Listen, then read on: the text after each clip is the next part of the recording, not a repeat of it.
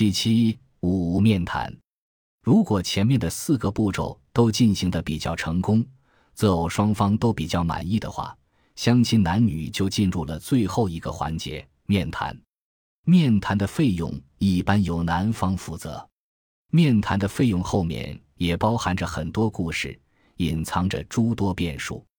相亲角的免费婚介 S 四三 TZJ 向我叙述了很多这方面的故事，比如女方在消费场所花费过高，几次面谈无果而终；男方家长向婚介投诉，希望 AA 已经产生的花费，替阿姨帮助男方向女方讨回一半费用。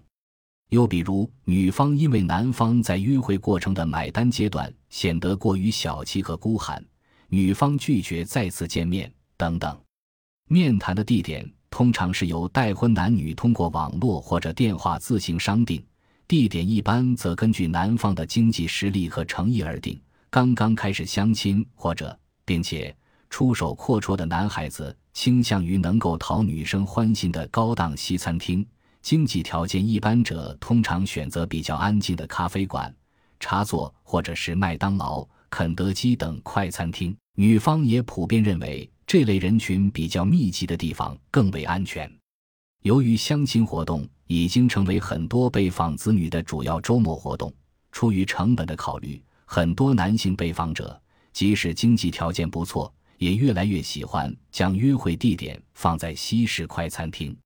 另外一条必须说明，多数面谈主要是待婚男女参与，少数人也会邀请。或者被迫接受父母和亲戚朋友的陪伴，而那些通过相亲角的婚介见面的男女，中间人通常会将双方约在公园旁边的国际饭店大堂，之后正式的为双方介绍。后者完成这种象征性的仪式之后，再决定面谈的地点。关于面谈，我不可能获得观察或者旁听的机会。所以，对于这个步骤的理解，完全是通过相亲男女的叙述。被访者 Y 八 WYY 女，三十三岁，大专文化，安徽人，离异，有一小女儿。两千年离婚后，独自来上海闯天下，目前事业比较成功。她独自经营一家装修公司，并在闵行区购置一套大户型房产，与父母和女儿一起生活。阅历颇丰的他，自称周一至周五忙公司的事情，周末两天专门腾出来相亲，简直变成了相亲专业户。对于面谈，他的叙述凸显了效率优先、充满市场的逻辑。如果从经济效益最大化来看，面谈相亲就是机会成本较低的模式。以男生为例，由七姑八婆排个备忘录，跟对方约好时间。到日子就去茶座要个包厢，早上十点开始，二十分钟相一个；到晚上八点共计十小时，最多可以相三十个。中意的多谈几分钟，不中意的几分钟就可以找个理由 out 拒绝，效率极高，又节省了巨大的相亲费用。假如三十个人中通过海选的为十人，排除看不上你的，剩五个，从条件最好的开始谈起，没结果。在谈条件次之的，由高到低排列，同时也可以继续海选，不断增加晋级人数，不断 PK 比对，最终夺魁的就是你认为适合你的人。其实啊，相亲是个非常消耗体力和智力的活动，斗智斗勇。事实上，面谈的结果只可能有两个：见光死和一拍即合。就我在相亲角所得到的访谈资料来看。目前尚且没有一见钟情的例子，见面之后即拜拜的事例倒是不少。被访者 S 二十一 CYJ 男，大专，五十七岁，中科院上海某研究所研究员，其妻也是该所工作人员。女儿三十岁，拥有机械自动化和计算机双学士学位，目前在美国独资公司研发部工作。被访者属于书香门第。家境优越，尽管他认为在公园里找对象纯粹是一条摆不上台面的野路子，但是女儿的年纪经不起岁月的侵蚀，因此经过前面的四个标准的择偶步骤，他的女儿与父亲与从相亲角找来的结婚对象进行面谈，结果发现对方在学历上隐瞒了真实情况，双方自然不欢而散。就是家长之间聊的，他说他有个儿子是一九七八年生的，我女儿不是一九八零年生人吗？说是复旦研究生毕业。他说他儿子各方面都很优秀的，说见个面吧。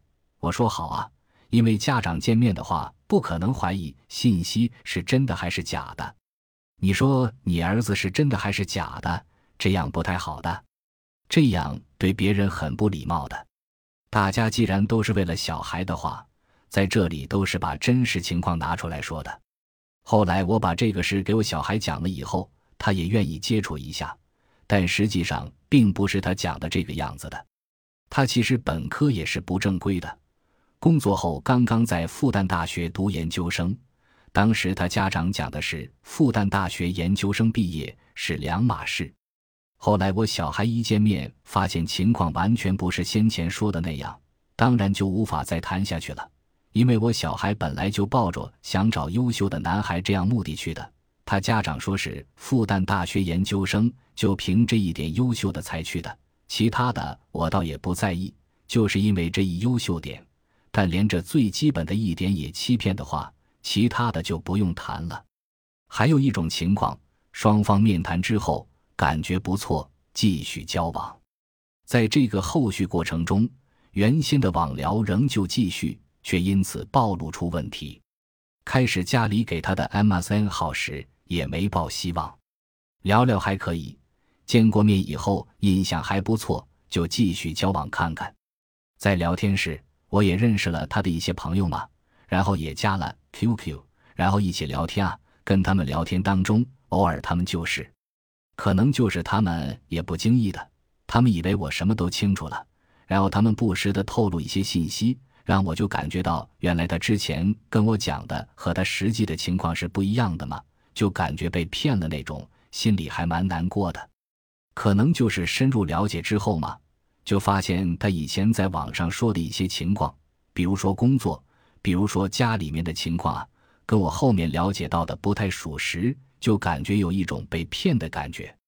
总归就是觉得交往下去，为什么不能大家彼此坦诚、真诚的来面对，一开始就要骗对方呢？所以感觉不太适合吧，所以我就提出来分的嘛。被访者 Y 十四 FXJ，到这里。我们可能更加理解相亲角的效率如此低下的原因了。五个择偶步骤一步都不能省略，即使千辛万苦走到了最后一个步骤，仍然可能因为了解而分手。不但如此，就被访者 S 二十一 CYJ 这个案例来说，分手的后果堪忧。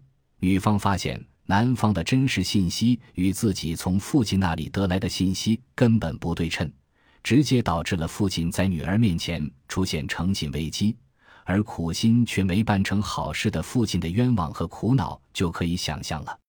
家长就按照要求找，然后小孩再见面，但这样的话对小孩的打击也比较大，连父母替他找的都不符合要求，所以我们父母也很为难。他说：“怎么搞的？不三不四的人，明明不是复旦硕士。”怎么说什么复旦研究生？这样的话，连我们的工作都不好做了。实际上，我也受骗。女儿说：“你怎么找乱七八糟的给我？”其实家长也想着找合适的给他。